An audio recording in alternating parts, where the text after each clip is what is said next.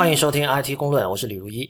今天我们有四个人一起做节目，因为今天是 IT 公论一个比较特别的日子，今天是 IT 公论的一周年。瑞，我们应该互相祝贺一下。耶！对耶、所以，所以，所以大家已经听到了，这个背景里有一个女生哈，那个我我们等会儿再交代她是谁。那个我自己不是特别喜欢过生日的那种人，所以我我其实也没什么可说的，就是我觉得向前看吧。就是现在做了多少期啊？这是一百二十六期，real 一百二十哦，已经一百二十，六期了差不多吧一百二十五还是一百二十六，反正对啊，希望能够至少再做一年吧。非常感谢各位听众，呃，一直以来的支持，我们的这个收听的数量还是在不断上升的。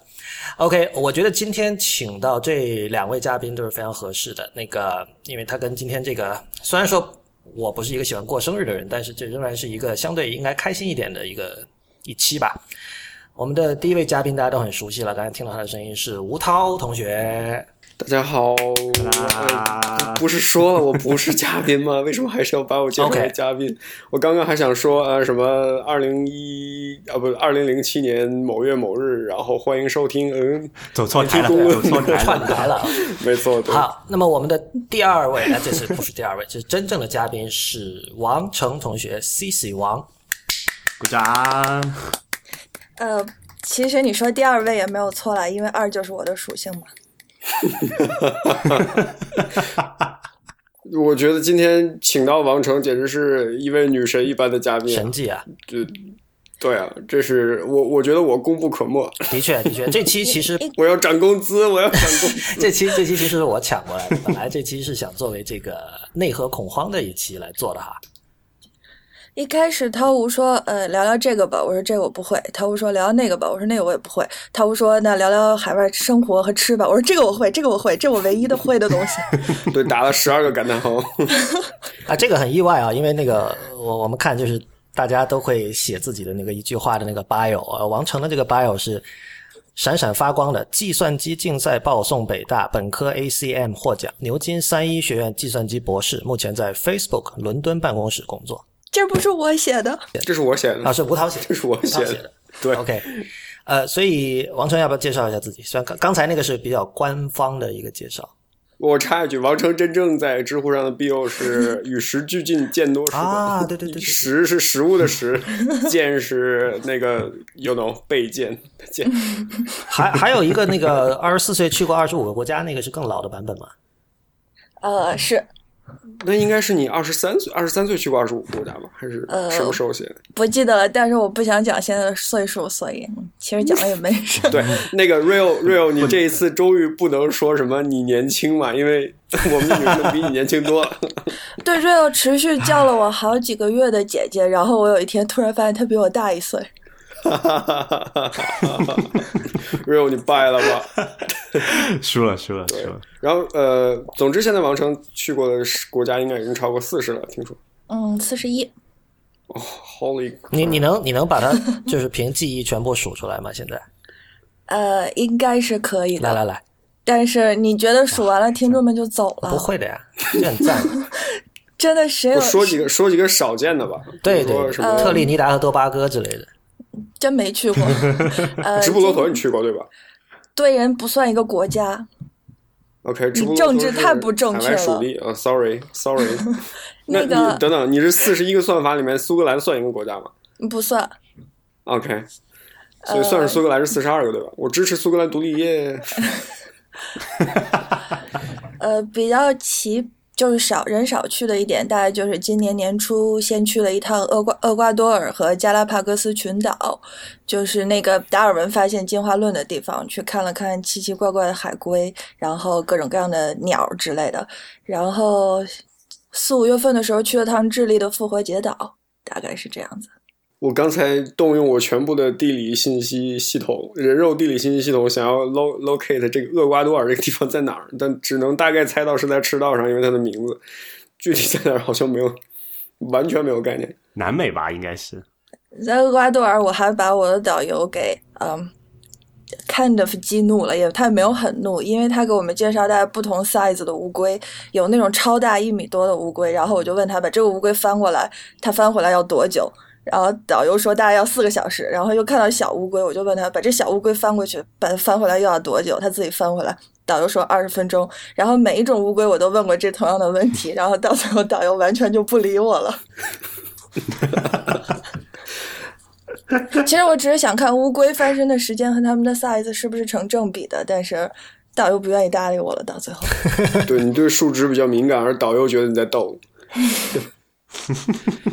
对，我印象很深的一件事是，C C 曾经租了一辆车，呃，买了一辆二手的车，一路破车从一路很破很破的车，从英国开车开到巴尔干半岛转了一圈，当然是和她当时男朋友现在的、呃、丈夫一起去的。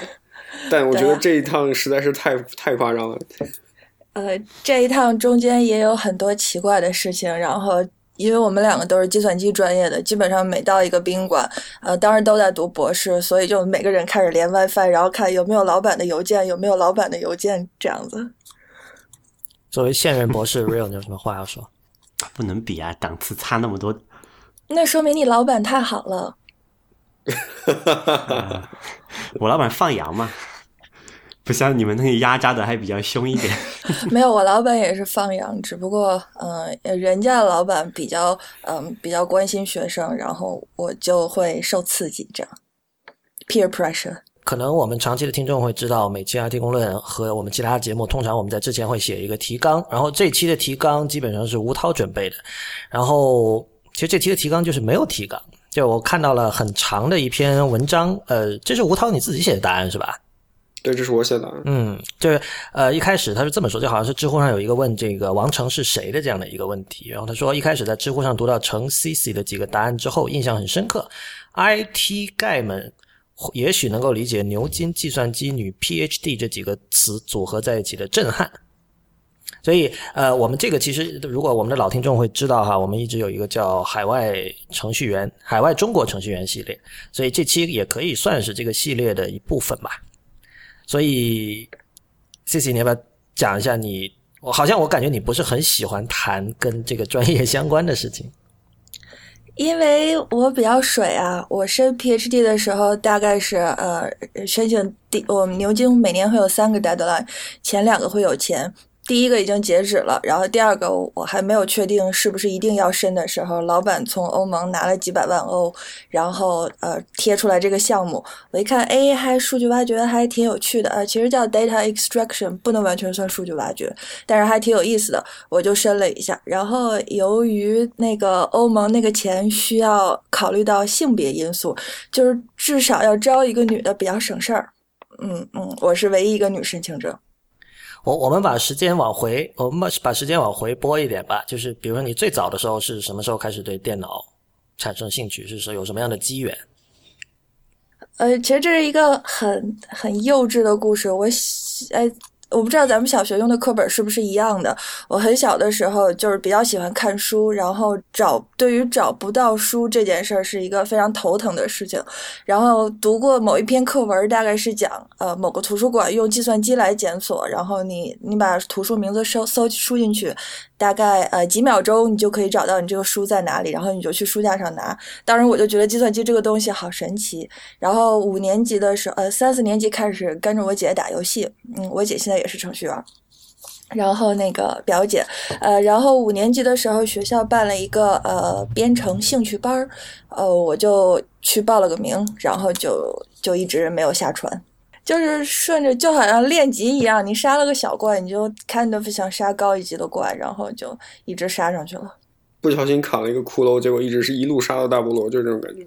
但 这可是完全不具可比性啊，同志们！就是各位听众千万不要为 C C 轻描淡写的这个这个说法所所所所魅惑、所诱惑、所呃什么蒙蔽、蒙蔽、所蒙蔽。对，没错，我今天有点语无伦次了。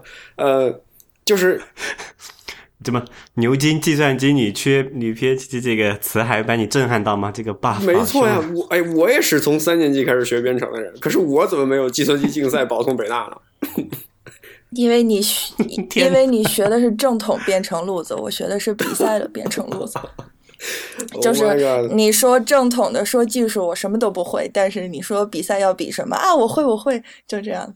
不，这是计算机科学家和计算机工程师的区别，你不觉得吗？就是 C C 城其实，在我们眼里面更像一个，或者说就其本质来说，是更偏向于一个计算机科学家的呃角色。就那个呃，那个发明呃路由算法的哥们儿叫什么来着？呃谁？荷那个荷兰人 Dijkstra 说过，说计算机科学与计算机之间的关系，大概就相当于天文学和望远镜之间的关系一样。那那我觉得，其实，在座的几位里面，C C 城是天文学家，我我们几个只是摆弄望远镜而已，大概就是这种感觉。我我是帮你把望远镜架到望远镜架子上的人。可是以前听你们节目，我都要一边听一边去 Google，这说的是什么？这又是什么？啊，这个这很合理啊，这啊这这这就其实就是计算机，很多计算机科学家不会修电脑啊，这很正常。对。我也 哎，其实不如解释一下什么是 ACM 啊？可能你们三个都知道，但是我我不知道。然后我的我们，我想很多听众可能也不是特别了解。就是我知道这是一个很有名的一个编程的一个比赛，然后在这上面获得奖是一件很牛的事情。但它具体是什么？呃，ACM 是美国计算机协会，然后那个比赛全名是 ACM ICPC，就是国际大学生编程竞赛。嗯然后大概是三个人用一台电脑，然后五个小时，大概有会有八到十二道题吧。然后每道题就是会给一些样例，呃，会给一到两个样例数据，然后你写完代码之后交上去，他会在后台测试，然后测试完了会告诉你必须通过所有的数据之后，你这道题才能算过。如果你交上去一次，因为因为各种原因，比如说编译错误、超时、超内存，或者是一个数据没有过，就会给你罚时二十分钟。在你总过了，呃，就是如果你这道题最后也没有过，这个罚时就不算。但是呃，总成绩是按你过的题数加上你的总罚时数来算的。就是你每道题过了之后，如果你交了三次，那么就是二十分钟乘以二加上你过题的那个时间。然后我参加 ACM 竞赛的主要原因是，呃，一个是正式比赛的时候，每次过题人家会送你一个气球，还是不同颜色的，所以我觉得这是特别好玩的一件事儿。然后 另一件事儿就是之前中学生比赛，也就是一路打上来的。然后呃，因为当时中学生比赛其实。也也是占了一个优势吧，因为呃，中学生的时候每个省有个省队，省队里为了保证更多女生来学计算机，所以强制要求每个省必须有一个女生。哇，那然后那中国很 progressive 嘛？那个时候已经在想说要保证很多女 生来学计算机了。对啊，计算机要从娃娃抓起嘛。娃娃，OK。然后，然后我大概就是认识很多省的女生，当时正好北大有两个学姐，她们就说我们三个组个女队好了，然后我们就组了一个队，然后和大家一起训练什么的也挺好玩的。呃，ASM 其实我觉得可能比较会锻炼团队沟通吧，还有因为三个人只有一台电脑，所以时间分配呀、什么都很重要，还有就是在纸上写代码以及看队友代码能力。谁负责敲键盘？啊，对，我也想问这个。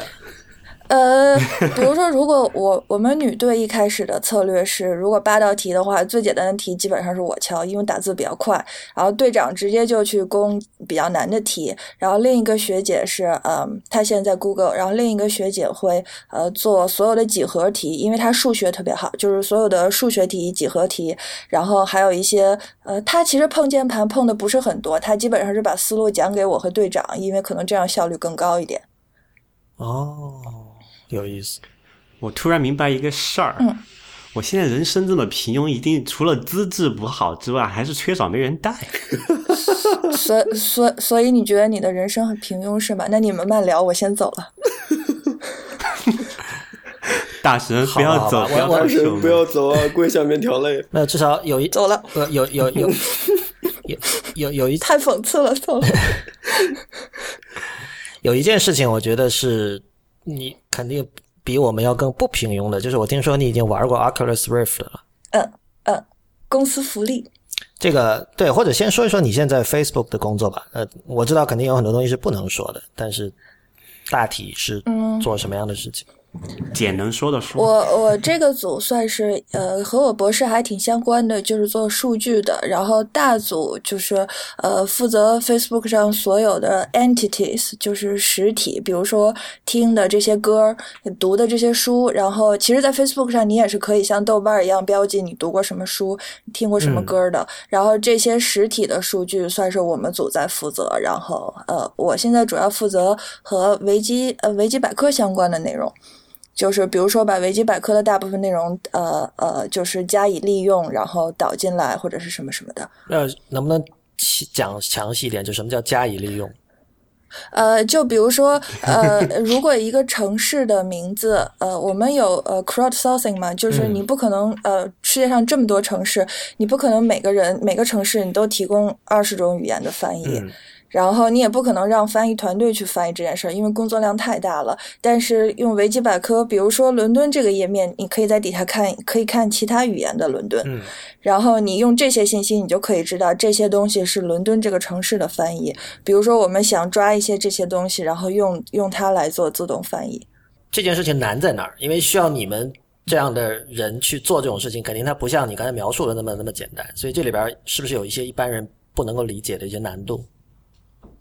嗯，有些东西是不太好说的。然后，呃，比如说维基它更新很多啊，你每天需要把这些更新都抓进来，然后，呃，你还要保证这些更新都不能出错。而而且，就比如说，呃，拿波兰这个波兰语维基来说，波兰语维基有一百六十万个页面，然后，嗯。你差不多要保证把这一百六十万个页面，还有包括它每次的修改记录什么的，呃，这些呃，而且文基会有自己很多定义的很多模板，然后每种语言的模板还是不一样的。比如说重定向这个这个东西，每种语言都有不同的模板，还有很多很多个。然后就比如说这是一个 internationalization 是一个很常见的问题。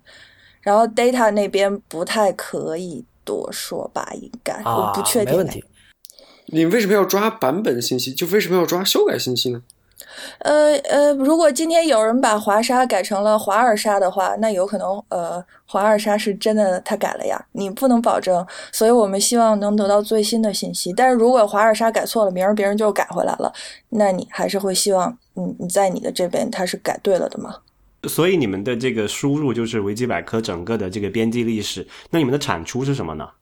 嗯，会把它 map，就是你们要给这个 Facebook 内部提供一个什么样的结果给他们使用？呃，比如说 Pages 就是用了一部分维基百科的东西，呃，只是很小的一部分，因为呃，我们组大概几百个人，每个人只是一个螺丝钉嘛，这样拧上去的，呃，不是说维基百维基百科这块现在就呃人数不多做的，然后大概就是嗯呃现在。Graph Facebook 有个东西叫 Graph Search，我不知道你们用不用，因为感觉你们三个都不太常用 Facebook 的样子。我我用过那个东西。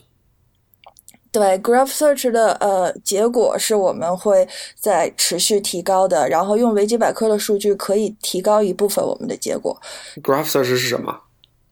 呃，就是上面那个呃 Facebook 顶上那个搜索框，然后大家一般用它来搜索，就只搜索人名。然后，但是实际上，他可以搜的东西很多。比如说，我们组有一个实习生，他每天都在搜我的异性朋友里面还是单身的有哪些，这样这样。这个这个其实是可以可以造出一些很有意思的 query 的。比如说，呃，我的朋友里谁不在 Facebook 工作？然后我的朋友里，或者是。呃，我同事的朋友里谁在 Facebook 工作，你就可以看到他加了哪些同事，你没有加，呃，这样子。Graph Search 当初发布的时候，好像还是说说的是一个挺厉害的一个东西，就是基本上是你可以比传统的搜索引擎更加方便去用这种偏自然语言的一些语法，可以搜到一些东西，像你刚才举那些例子。不过后来好像，因为我自己确实 Facebook 用的少，所以我也没有太太常去使用这个功能。呃，因为它这是一个很长期的计划，就不是一天两天能做出来的，所以大家就有很那个 Graph Search 有很多很多很有意思的研究方向。我前两周还听了一个 talk，呃，具体内容不能说，但可以说主题就是讲怎么怎么去检测用户的拼写错误，并且帮他们自动自动修正。OK，我跟这文盲有救了。但是当时我听完就觉得。呃，我这些技术都好高端。然后，但是更让我感触深刻的是，人家都是来学技术的，我是来学人性的。因为我看到他们那些例子，我就想把，我就我就觉得，哎呀，像我这样傻的用户，你们竟然还没有把我掐死，你们真是太仁慈了。这种，他们说的每一个例子，我都之前拼错过。哎，哎，说到这个拼写检查，就是我不知道你这他那个上面讲的东西能不能说啊？但就是现在是还有很多未解的问题，还是怎么样？因为比如像 iOS 的那个 Auto Correction，我觉得已经就是除了那些个案不说啊，已经相当准了。嗯，我觉得这个要看，其实如果只说英语的拼写检查的话，我个人感觉，因为我也是 iOS 重度用户嘛，就是嗯。每个国家就是母语不同的人，他的拼写错误可能会很不同。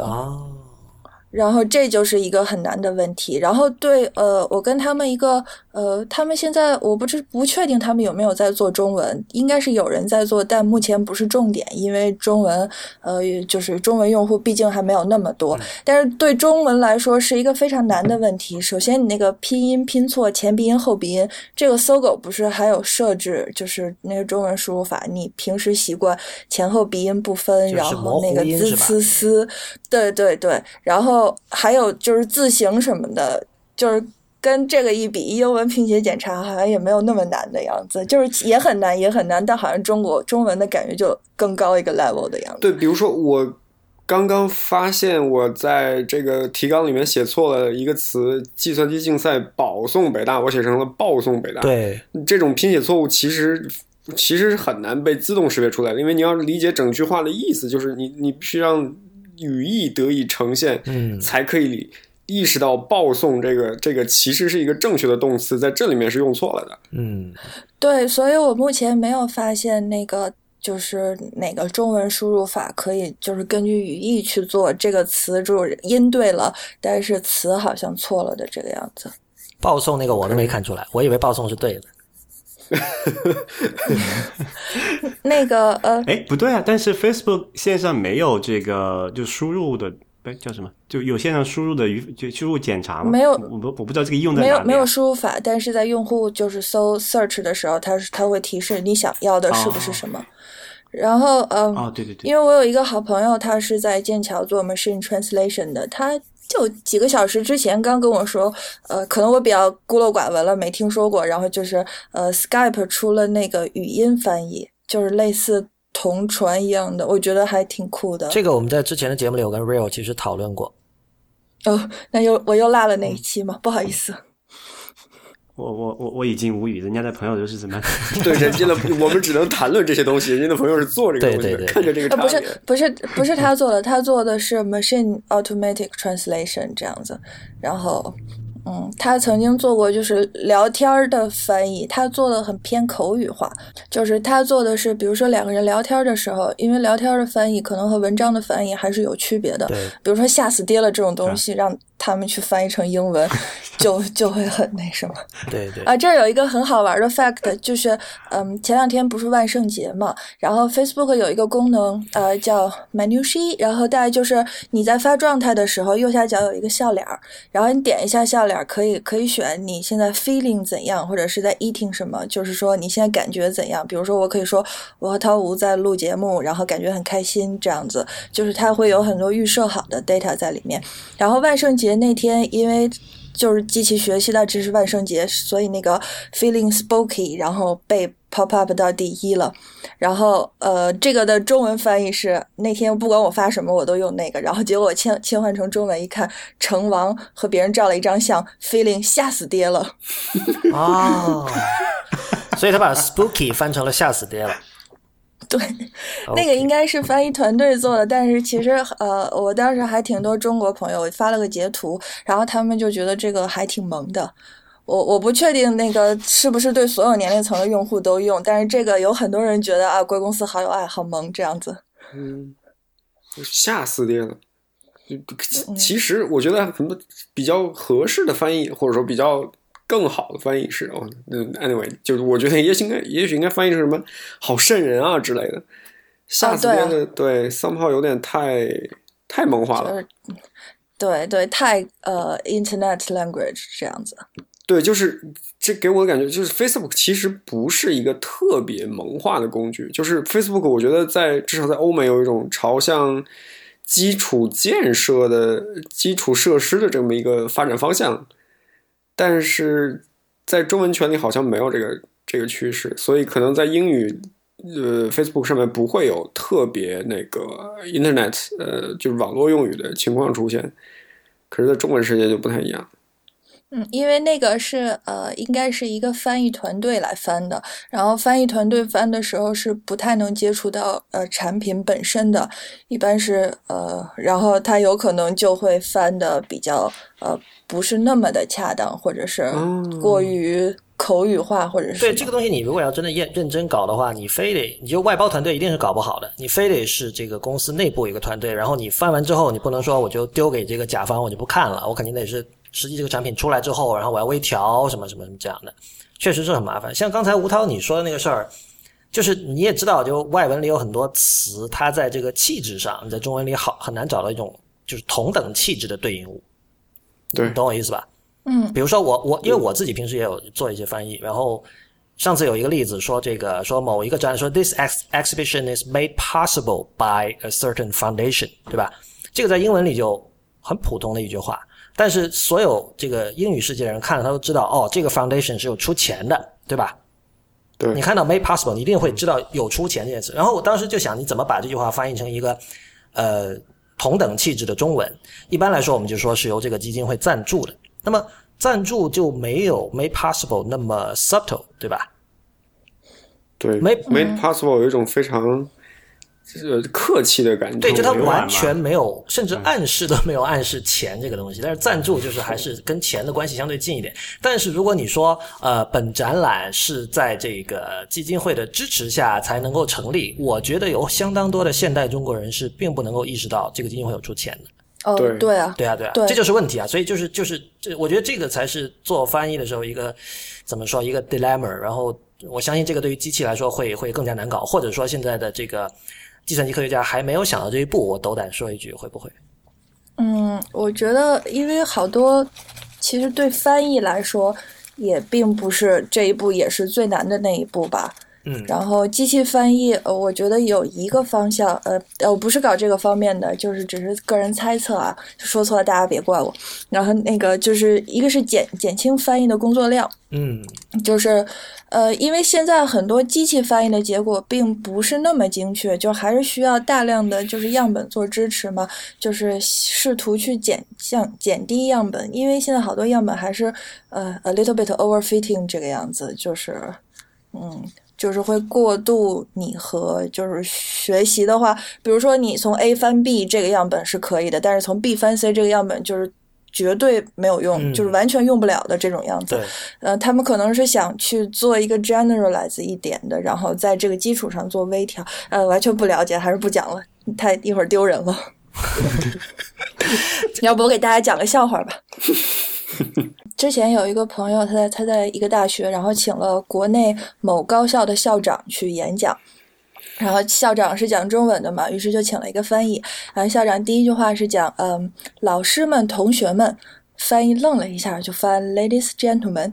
然后校长第二句话是讲女士们、先生们，翻译又愣了一下，翻译说。嗯，Good evening, everyone。然后校长第三句是大家晚上好，然后翻译就斯巴达在当场，呃，底下所有中国人都笑瘫了，应该是个真事儿。这这个我觉得相信是真事儿，但是我我自己遇到过类似的情况，但这种情况其实可以怎么说变废为宝的。比如说我我我的话，第二句我肯定会说 Again, ladies and gentlemen。然后第三句我会说 Again, Good evening。反正对啊。这个换我的话，坐在台下就会比较期待翻译下一句说什么，因为你觉得好像是校长在给翻译翻译成中文的样子。我们说回 Facebook 办公室里好玩的事情，呃，你那天跟我讲说你已经玩过了，是那个 Us Two，就是做 Monument Valley 那个游戏的那个团队的下一个游戏是吧？对。对，叫《Land End》世界尽头。对，然后那个那个游戏之之前 Wired 发了一篇稿嘛，说那个游戏是必须要买一个三星的 Gear，就是它的那个虚拟现实的那个眼镜才能够玩的。但你那天告诉我了一个更惊人的事实，就是你不只要有那个眼镜，你还得必须有一台这个 Galaxy Note 才能够玩。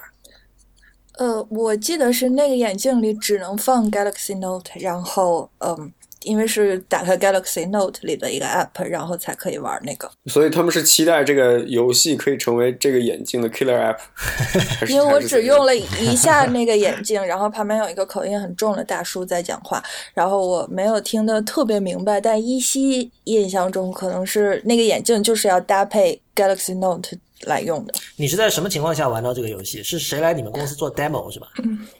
呃，对，是那个 Oculus 的一个呃主管吧，市场部主管。然后他那天在公司内部的群里说：“哎，你们听没听说过这个游戏啊？我下周要带着他去 Facebook 做个 demo。”然后呃，就是 Facebook London office。然后我说：“哎，太好了，太好了！我又在伦敦。”然后我就去呃玩了一下。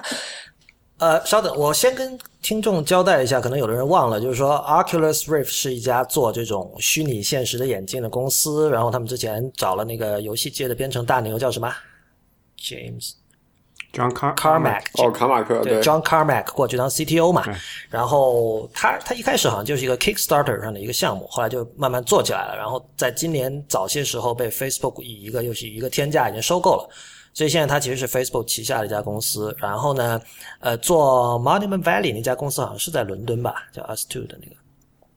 呃，应该是在英格兰，但好像不在伦敦，好像应该在北一点。OK 我印象中。OK，但反正就是像刚才我们所说的，它的那个下一个游戏叫 Land Lands End 还是 Words End？Lens Lands and End 是是一个虚拟现实游戏，所以刚才呃王成说的就是这个 Oculus 这家公司的人要到 Facebook 的伦敦办公室去演示这个游戏，然后王成有幸玩过了。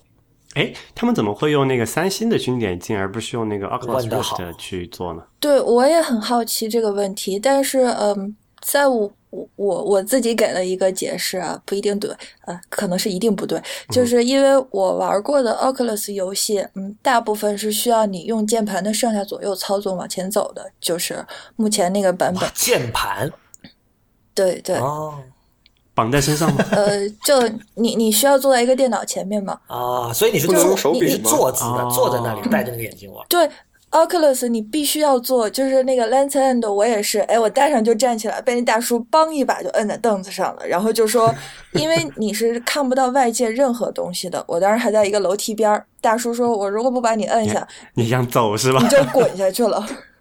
啊，这这这个这个可能要再详细解释一下，因为这比较抽象哈。就是说，你戴上那个眼镜之后，如果你你看不到外界的任何东西，就是全黑的他给你，嗯，对，全黑的，你只能看到眼镜里的东西。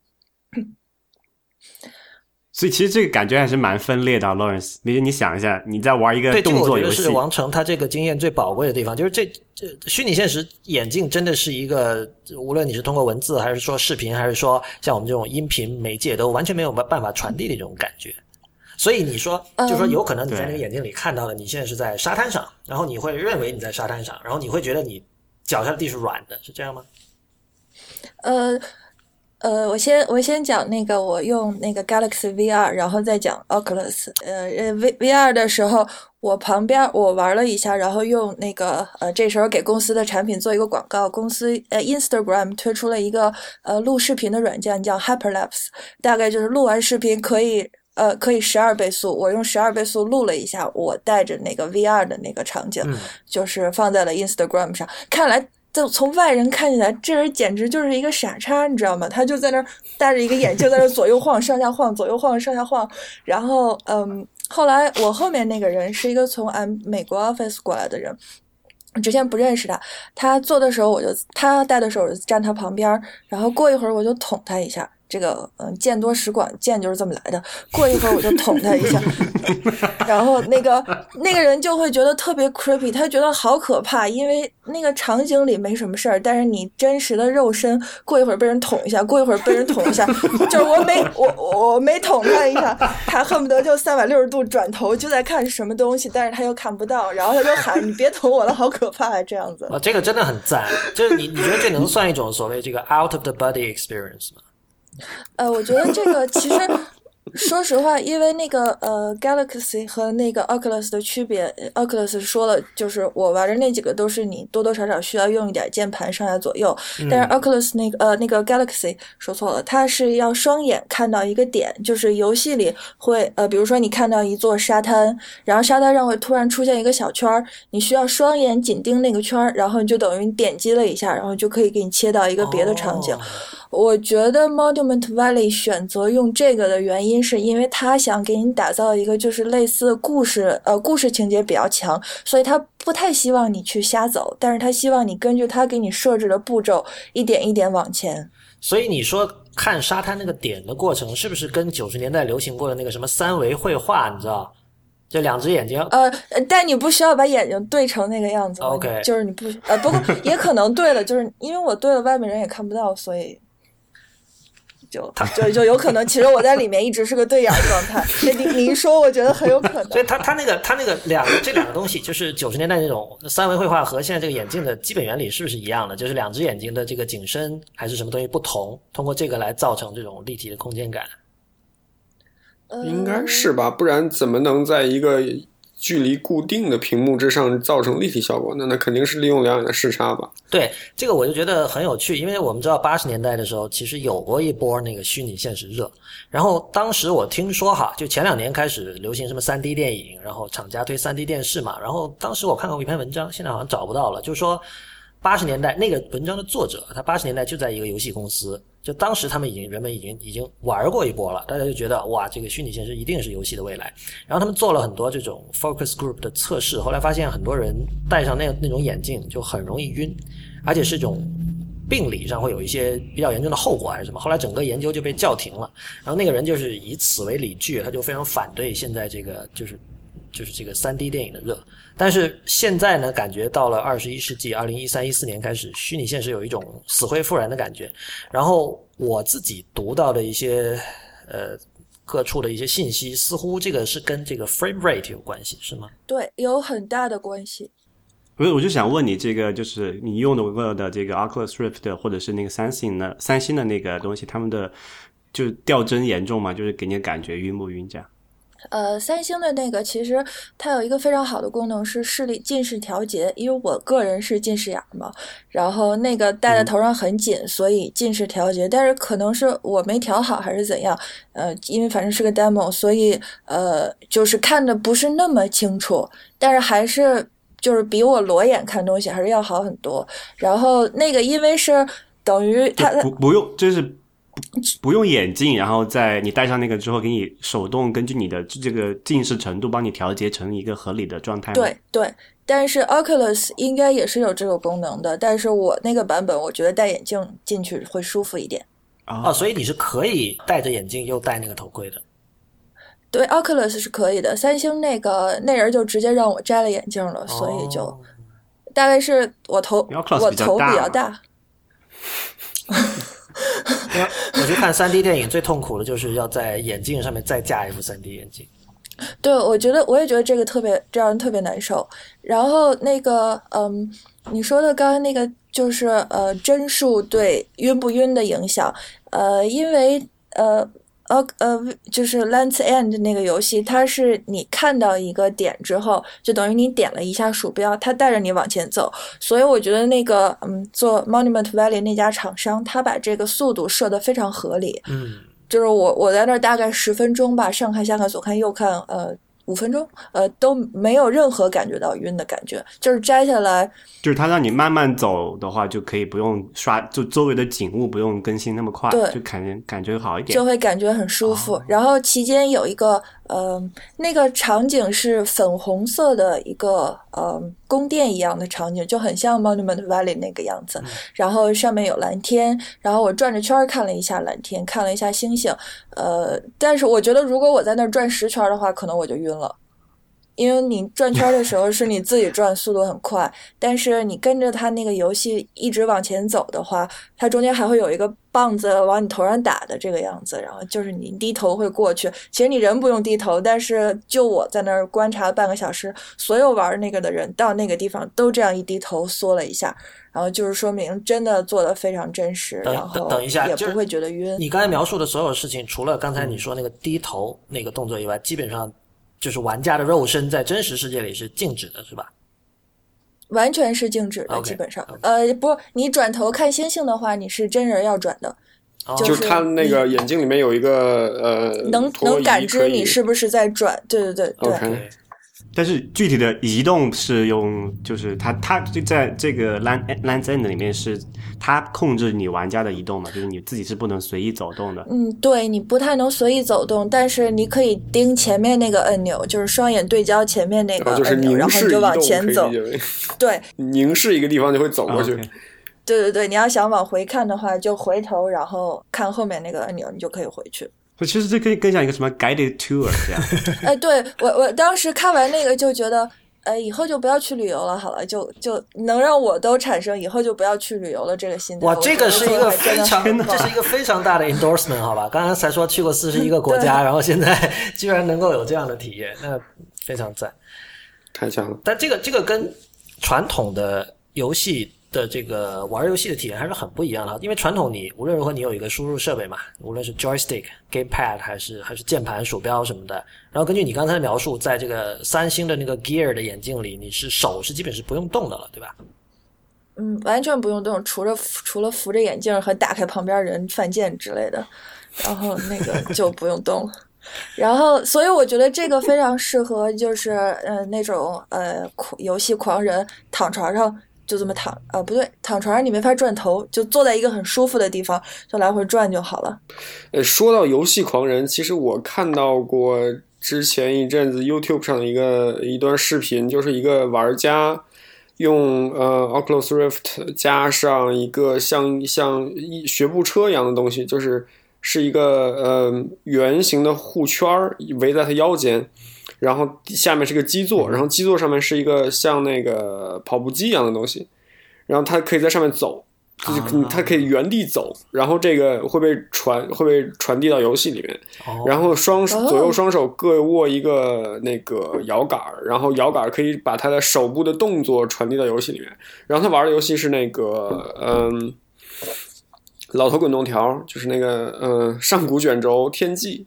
然后他在那边走，就可以看到游戏里面的人 物，对，Elder Scroll，老头滚动条，老滚，对，他在玩那个 Skyrim，然后是他在现实生现实里面用把两手并在一起，就可以看到他游戏里面的人物开始开始拉弓射箭，然后当有人朝他冲过来的时候，他就转身在那个小的小的那个跑步机上，呃，比较缓慢的移动，但是在游戏里面就是人物已经在跑了。我觉得这个实在是太夸张了，就哦，这个好酷啊，听起来。对，可以回头把那个 video 的链接发在这一期的呃那个节目里面说明里面。对所以未来的这种虚拟现实的游戏都是什么？一个人进到一个一个球形的充充满着液体的环境里面，然后你们可以随意运动，又不会伤到自己。对，也许到我五十岁的时候，到五十岁的时候，我就可以开上自己的 E 感觉有。点脑洞大开。呃，就是还是说到帧数的那个问题，呃，Oculus 我试了一个海盗船，然后我我真人在游乐场里也是不太敢坐海盗船的，因为我特别容易晕，也还恐高。OK，然后那个嗯，所以戴上之后大概就悠了两到三下，我就真的晕了。大概是因为你视视觉太真实了，你再往上晕，可是你身体又没有动，所以大脑一下子就乱了。大脑不知道应该告诉你，应该做什，么样的反应。所以你那个时候你是意识到你自己的身体是没有动的。呃，我没有意识到，我觉得我我已经吓出了一身汗，当时。就悠了两下，我就觉得很可怕，因为我很怕高，就是我我就是我眼睛告诉大脑，哦，我现在在一个很高的地方，但是我身体其实没有动的，然后我觉得 somehow 我的大脑就乱套了，已经被欺骗了，对，对，就什么精分了。然后呃，我觉得也我大概带过三四个朋友来我们公司玩这个嘛，然后有两个人没有什么反应，还有两个人跟我就是这种反应差不多，也是悠了几下就跪了这种样子。然后，但是那两个人也没有悠太多下，大概就六七下吧。然后，因为你就坐那儿一直悠悠悠，也不是特别有意思嘛。嗯，还有，其实呃。关于这个虚拟现实头盔，Google 出了一个叫呃 Cardbox 还是什么东西的，二十多美金就可以买到嘛，就是用来讽刺讽刺 Oculus 的。那个其实画质还挺好的，我玩了一下。那个有一个朋友订了，呃，我去加州培训的时候，有一个朋友订了，然后我就拿来玩了一下。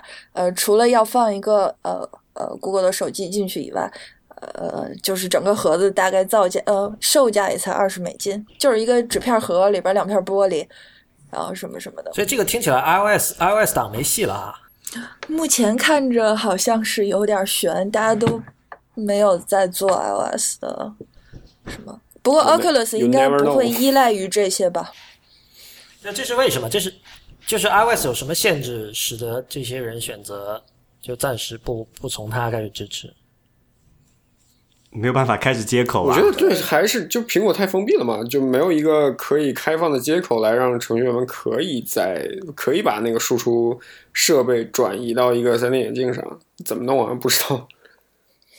而且它现在这种对什么延迟那个要求很高，可能会需要比较底层的访问才可以。那如果你作为一个第三方厂家，你找苹果给你开放 iOS 底层的，显然不太现实。可是说不定，也许明年后年，苹果一次发布会上又出推出一个什么 VR Kit，然后 somehow 这个突然可以拿来 real 一直期待的 multiple multiple categories 的那个复数 categories 是吧？对啊，但是今年都被他放水了，那没办法。我刚才听 Cici 还有吴涛，包括刚才吴涛讲那个，就是那个玩什么上古卷轴的那个哥们儿的那些事情，就觉得这个现在虚拟现实游戏就很像八十年代初的电脑嘛，就是什么东西你都得都你你买来的东西都是一个 kit 是吧？然后你得叫什么 some assembly required，那自己对你自己得搭建一下，对自己得拼，甚至得用个烙铁，按一下开关键就可以用的。对对对，然后。按照苹果的风格的话，照理说它应该用一个这个 no assembly required 的东西，是吧？做一个这样的东西出来。关键是苹果对做游戏应该没什么兴趣，我觉得，所以我觉得也没有什么能力，好像。对啊，所以对苹果本质上还是一个硬件公司嘛。对。我觉得，我觉得现在 VR 的游戏性不够，是吧？就是呃，太不够了，因为至少呃，现在 iOS、Android 上的游戏。相当的多样性，然后 VR 的 VR，我觉得可能第一个会比较 popular 的游戏，有可能就是像当年 IBM 那个 Second Life 啊，不是 IBM，但是 IBM 在 Second Life 里买了一块地，我记得。Linden Lab，Linden Lab。对对，呃，然后呃，因为我记得当年去 SM Final 的时候，IBM 还在给我们展示他们是如何上去开虚拟会议的，大家都觉得挺浪费时间的，这样但是 太二。对，让我觉得那个 Snow Crash 里面的场景终于可以实现了。对对对，其实当时 Second Life 出来的时候，所有的评论家也都说，哦，这个是 Snow Crash 变成了现实。但是后来那个东西就没有弄起来嘛，太早了嘛，他还是。还是我觉得还是有有一部分人在里边赚了不少钱。我记得好像呃看过一篇一个华裔玩家的采访，一个女生，然后她雇了一大堆人给她设计那些有中国特色的小东西，然后在里面卖了很多很多钱，大概她赚了有上百万美金这个样子。对，那个人好像是在武汉的。嗯嗯，对对对。呃，然后我觉得那个呃，现在 VR 的话，可能做这个还不错。但是你如果说，比如游戏性特别强的来说，目前因为它对帧数限制真的还蛮厉害的。比如说，如果它动的特别快，呃，特别流畅的话，我就会觉得晕。像我这种用户，可能就会觉得呃，撑不了太久。但是帧数的解决，能不能说只是时间问题？呃，有可能，我觉得，对吧？然后硬件性能还不够嘛？对，一旦这个事情解决了之后，剩下其实就是界面的问题，就是交互的问题。那我觉得，如果朝远了想的话，其实应该是比现在的任何怎么说啊，就是游戏操控界面是要更好的。因为你仔细想一下，其实无论是像那种手柄啊，什么 gamepad，包括鼠标和键盘，其实都是抽象程度相当高的一种操控，对吧？你要你要开一枪，你得去摁一个键，其实这个按键这个动作和开枪这个动作之间。的距离是非常远的。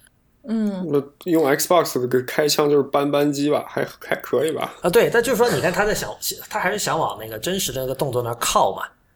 对对啊，我比较喜欢有后坐力的那种枪，就是那个射击游戏那种 拿个枪，然后你一打会有后坐力那种，我觉得那样比较爽。啊，不打不打断了，不好意思。啊，没关系，打断打断是很正常的。那个，我我我我刚才你们在聊的时候，我还想到，你们记不记得有一集那个《Big Bang Theory》，他们在一开始在玩一个 Wii 任天堂 Wii 上的一个不知道什么游戏，是射箭的嘛？然后那个 Leonard 是一直在射，然后 Sheldon 说：“我没有见你从背后把剑掏出来，你没有做这个动作。”对，他说他，然后他说了一句很经典的话，他说：“这个 Leonard, the people at Nintendo can only go so far in helping us recreate an actual athletic experience. We have to do our part too. 的他的那种哲学是说，你得靠脑补。但是其实虚拟现实游戏的这帮人，他希望的是能够帮你虚拟的足够好，然后你就不需要脑补了。其实这个我觉得这是两个方向，可能一个方向的这一个极端是那种所谓的 choose your own adventure game，对吧？那个有可能那是纯粹文字形式的，抽象程度非常高，然后你得高度脑补才能够有快感。然后另一边就是虚拟现实这边，就是就是你可能你在里面滑雪，跟你去真的滑雪已经差不多了。但我觉得这里面可能更大的问题是触觉上的力回馈啊，就像 C C 成刚才说，一支枪要有后坐力，这后坐力怎么做出来呢？就你首先你不可能，或者说你也许我觉得比较理想的解决方法是有一个触感手套，嗯，然后你用这个触感手套做出扣做出扣扳机的动作，一你可以在手指上感觉到发麻。扳机的阻力，这个是可以做到对的。可是你要怎么才能让两只手乃至你的肩膀感觉到后坐力？那就那就更。这就是真正的可穿戴设备了。你们这个想的都太理想了。可是现在不是有射击游戏都有一点那种后坐力了吗？那个就是呃有街机那种街，机是有对，嗯你要是说嗯 Xbox 买一个手柄颤手柄震动的话，那那个太小儿科了。对，买一个买一个那个插上去，然后这就是啊，那个像为为那种那种那种小的，就是各种各样的 controller 的市场就会出现了呀。比如说你要玩这个游戏，它是一个射击的，你说你要后后坐力可以啊，你买个那个枪，可能比如说五十一百刀，然后那个电机，你抠一下那个扳机，它蹬一下，你抠一下扳机蹬一下，就这个东西就又又有市场，又解决了这个体验的感觉。所以我觉得这些也可以和呃 VR 结合啊，就是不需要去做一个特殊的手套什么的。当然，肯定有特殊手套更酷，你等于少了很多东西嘛。对，我觉得比较重要的一点是，就是这个设备必须要足够的泛用性。就你专门买一支枪，你只能玩射击游戏；但是如果有某种设备可以，呃，比较通用的去给你各种力回馈的话，可能那个会更更更畅销一点，至少对对，。但我觉得纯粹的泛用性是不可能做到的，因为事实上我们现在的鼠标和键盘，你就可以说是纯粹的泛用性。其实没有什么东西阻止键盘厂商说啊、我键盘也搞点力回馈，或者鼠标也搞点力回馈，对吧？但是我觉得，其实虚拟现实它一直向我们 promise 的一个东西，就是它直接通过某种方式直接作用于你的神经或者你的这个感官体系，让你的肉身可以保持静止。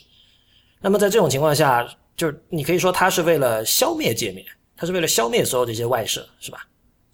对，这让我想起那个小时候看过的一篇呃科幻小说，一一个一个人发明一种东西，叫做嗯、呃 CH 桥，是一个头盔，戴上之后就可以直接把那个呃计算机世界的信号传转为生物信号，然后你就可以直接感觉到那些东西，都是省去这些劳神子。对对对，这个听现在听起来很 cliché，对，现在听起来很 cliché 啦，但是就是感觉现在呃，像 Oculus 还有所有这些做这种虚拟现实头盔的人，好像想做到的是不是也是类似的东西？就是我我觉得刚才吴涛说的一个足够泛用的一个可以应用于一切，就那时候游戏已经不只是我们现在说的这种有局限性的游戏，可能就是模拟整个生活了。那我觉得不会存在这样的一个实体的一个泛用界面。OK，呃，说到这个，就想起前一段跟一个生物脑科学的博士聊天，他说他的研究方向大概就是，呃，他的终极目标是想研究人眼看到一个字母的时候是怎么转换到大脑里的。嗯然后他根据他就是他认为人眼是有盲点儿的，所以他博士论文大概是呃现在可能还在做，就是在一个人面前放一个屏幕，这个屏幕上会有一些黑点儿闪现，但是这个人永远看不到这些黑点儿，就是他会利用那个视觉误区去做这个，好像。OK，可是人眼的确是有盲点的呀，就是就因为对对，他他视网膜上有一个点是所有的血管穿过那个点，所以那个点你上面的东西你永远看不到。他说那个呃，比如说那个盲点在每分钟每时刻是会变化的嘛，What？就是还是什么，就是就是不是不是呃，我我说的不太准确，就是你视觉你在看一个东西，因为你看的其实是连续的，你可能那个你在某一瞬间，就是如果你截一个 frame 的话，那里边可能有一些点你并不是能看到的。他就是现在想把那些点找出来，然后就是比如说设呃设计一个什么东西，但是你脑袋上要插一堆电极啊、管子啊什么什么的。哦，OK，然后就就是在比如说，嗯，它不停不停的那些点都是在跳的，然后别人知道这个屏幕上跳了无数点，但是你坐那儿你就是看不到。哎，这个有什么用处吗？就是这做出来这个，就就它的呃意义是什么？啊，好像一下想不出来。大概大概就是更了解你的大脑怎么会去捕捉或者是处理这些东西吧。然后渐渐的，他们就是想呃研究视觉和呃是就是人是如何读从视觉里读到这些东西，是转换到大脑里的神或者神经元，呃。就就这样子，他在做这个，我觉得还挺酷的。他们组做的东西都还挺有意思的。他们曾经想研究自闭症的那个嗯嗯脑电波，然后他们就高薪聘请自闭症自闭症患者来他们做实验，呃，半年一个人都没来。然后我就跟他说：“人家都自闭了，人家为什么要来给你做实验？” 他说：“对。”然后他们后来就把那个钱加到很多很多，大概是我博士工资的两到三倍吧，就来做几个小时实验，来的全都是假的。就是自闭症的脑电波还是有一定的特征可循的，他们说。嗯然后那个他看的那些就都是假的，但是我一其实就是他问我有没有自闭症朋友可以介绍给他们来做这个实验，然后我认为他们这辈子可能都不一定能做成这个实验了。不是这个时候应该是最最呃呃呃一个一个二逼的正确反应应该是先把自己搞成自闭，然后去陪。对，就我跟他说，我我也可以装成我很自闭的。他说你大脑扫描你过不了的。而且我想起之前有一个，我看到一个忘了哪个哪个大学在做这个哈，就是刚才你讲他是他用那个什么电极去刺激你的这个、这个这个大脑，然后想方设法让你在闭着眼的情况下，在你大脑中重新构建出一个图像出来，就就就是一个。比如说你是一个盲人，对吧？你你按理说你应该是看不见东西的，但是他给你装上这个电极，他能让让你让让这个盲人能够看见自己眼前出现了，比如说一些简单的这个这个几何图形或者是笔画这样的。所以这个是他为你构建出一个形象，对吧？如果对，这个就是就是在不切开脑子、不插管子，或者是不直接跟神经相连的情况下，呃，我们通过无线的手法，能够在多大程度上直接跟这个呃脑这个脑进行通讯，而不依赖于你的某一个这种 re sensory，就是感觉器官嘛。那这个好酷啊！嗯，是反正是挺科幻的，但是我觉得这种都像就是什么隔着隔靴搔痒啊。最终你你要这个这个，我觉得就是一个可能刚才我们讲什么人什么脑机交互的一个一个瓶颈就在这里，你不能切开，你不能插管子，这个事情就始终做不好。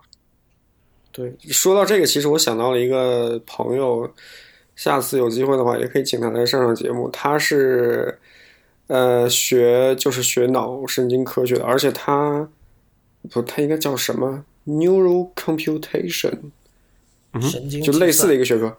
对，是精神计呃是计算神经学，应该是中文应该叫计算神经学。然后整天就是搞这个，而且很巧的是，他和呃王成的先生是同一所学校的，也是爱丁堡大学的。好呀，那个其实时间差不多了，但是 C C 有没有什么其他好玩的事儿要聊的？嗯，比如说什么？最近有什么好吃的吗？哦，伦敦伦敦有很多很不错的拉面店，一风堂还开了一家分店。哇，这个说到拉说到拉面，就想起一风堂，说明一风堂现在的势力好大，至少在美国和英国，包括中国啊，一风堂是什么？就是一个日本的连锁拉面店。哎，你们有人是飞天神变教教徒吗？哎，这个什么意思？我算半个吧我我一直没明白这是什么意思啊？你是说正统的那个，还是说呃，都不知道，我只是见过这个词。Flying Spaghetti Monster，啊，就是美国一所学校的学生为了抗议，呃，那个宗教被 somehow 官方认可，他们创立了，他们完全按照那个校规对于宗教信仰的定义，大概是这样吧，就完全按照校规对于宗教信仰的定义，创造了一门神教，创造一门宗教，叫做飞天呃 Flying 不是校规吧是按法带给当地法律是可以注册那个宗教团体的。就是他为了证明这个事情的荒诞性，所以恶搞了一通。对。对对，然后他们认为整个世界是由一团飞行的意大利面创造的，哦，那很好啊。然后这个这个宗教的那个祈祷用语是 ramen 拉面，对对对，哦然后呃，因为宗教的，就是美国法律允许，好像是如果出于宗教目的，你可以在头上戴一个帽子，然后他们的帽子就是一个一一呃一一个炒锅，然后有一个人去考驾照，然后就呃坚持要在那个驾照的证件照上面带一个锅。然后以此证明这个宗教的确是具有宗教性的，这的确是个合法宗教。我诸如此类我觉得这很好啊，这完全没有问题啊，在我看来。你我记得很早以前那个知乎上有个问题说，我我想买一双和 Mark Zuckerberg 一样的球鞋来激励自己，这样可行吗？这个问题看起来很二，但我觉得你你如果买了真能激励到自己，有什么不可以的呢？为什么要买球鞋呢？应该买他那件衣服啊，他基本上就是常年穿一件灰色 T 恤，他可能我猜是可能当年 Amazon 打折买了一百件儿之类的，就就就是特别特别破的一件灰色 T 恤，没必要靠闻来知道这件 T 恤是不是穿过，是吧？不是他肯定是穿每天穿过就扔到一边，每天穿过就扔到一边，洗完了再一块儿弄回来。因为我们他的收入公司有应该可以支持他穿了之后永远不用再穿了，就直接扔掉就好。对，但他还是 in general 还是个挺简朴的人，感觉 OK，所以你见过他了吗？见过啊，他办公室就在呃马路他办公室是个透透明的玻璃，对对对，大家都可以过。然后呃，门口办公室上会贴了一张条，呃，Please do not photograph animals，大概就是还有一个笑脸儿，大概就是说请不要拍它，它就是那个 animal。这个真的有点真人秀的感觉，就是就好像动物园里的大猩猩一样，感觉应该不是很好。因为他们那个、呃他他那个我我也去过，然 后我也在那个 观察过这个 他们他那自己那个办公室就是在一个他们有个 campus 的中间的一个广场的边上嘛，等于是，然后所有的过上过下的人都可以看到他在那里干嘛。对，那个其实不是他的办公室，他有一张办公桌，就和大家一起。对，但是他基本上常年都待在那个 conference room 里，而且是全透明的，大概是唯一为数不多的几个全透明的。我们刚才怎么会说到飞天神面教？之前在说什么来着？拉面拉面拉面哦，哦，就是想起我 Facebook 的宗教信仰，就是呃 Church of the Flying Spaghetti Monster。我我就我我记得我小时候年幼无知，刚刚上 Facebook 的时候，曾经把自己的宗教选成 Scientology。啊，我我啊，幸亏我现在住的旁边就有一个 Scientology 的教堂。我第一次见到 Scientology 教堂是在汉堡，汉堡居然有一个圣安基的教堂，还挺神奇的。没选 Communism 很不错呀。那个时候都不会选吧？吴涛可能觉得那里头里边有一个 science，觉得哎还挺不错的。不是我那个时候大概了解一了一点 Scientology，我觉得我一开始以为它是一个 parody，就是我一开始以为我一开始以为 这帮人没有，我觉得太疯狂了，不可能真的有人信这个吧？想不后来才到真的是人家是严肃的。嗯，呃好吧，反正下次去伦敦，大家可以找 C C 城，呃，带吃带喝。因为我第一次，我第二次去牛津的时候，就是 C C 城带着我，呃，吃了各种各样好吃的，什么什么 jam Jamie Oliver 的餐馆啊，什么什么 G N D 的冰激凌啊，嗯、对啊，诸如此类，还去了那个托尔金，呃，曾经和另外一位叫什么呃 Louis，C.S. Lewis。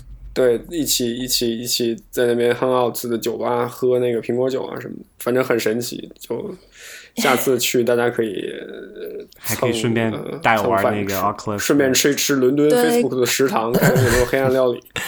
所以所以早饭和午饭还不错哟。所以我们要留一个勾搭方法吧，就是呃，王成有没有什么社交网络账号可以让大家去关注 Facebook，？Facebook 请增加我公司的活跃用户数量。哦，所以所以所以在你看来，Facebook 你你不会觉得这是一个很私密的东西，你不愿意分享给别人？呃，因为现在呃，你开始工作了之后，上面加的都是同事什么的，然后有事儿都会在这个方面发。啊嗯，对。，OK，OK，好呀，反倒是推特、微博用的会越来越少一点，但是发的都是嗯比较好玩的东西。在同事那边基本就发比较 official 一点。你你确认你要把你的 Facebook 分享给我们的听众吗？这个我看还是挺勇敢的一个一个行为。可以啊，我可以不加吗你？可以不加。女神终于暴露出了女神的一面。所以所以所以你打算告诉大家应该怎么搜你的这个 Facebook 账号吗？呃，这应该就搜成王就可以了吧？成空格王全拼。嗯，你放微博、推特什么都可以了，反正你们都知道。OK，所以呃王成的 Twitter 是 C I C 呃 at C I C I A T C。就是要做好过于逗逼的准备，然后啊，其实还有个问题，你应该是讲了你的 Instagram 是加锁了的吗没有啊，？OK，所以大家可以去看你那个用 Hyperlapse 拍的那个视频啊。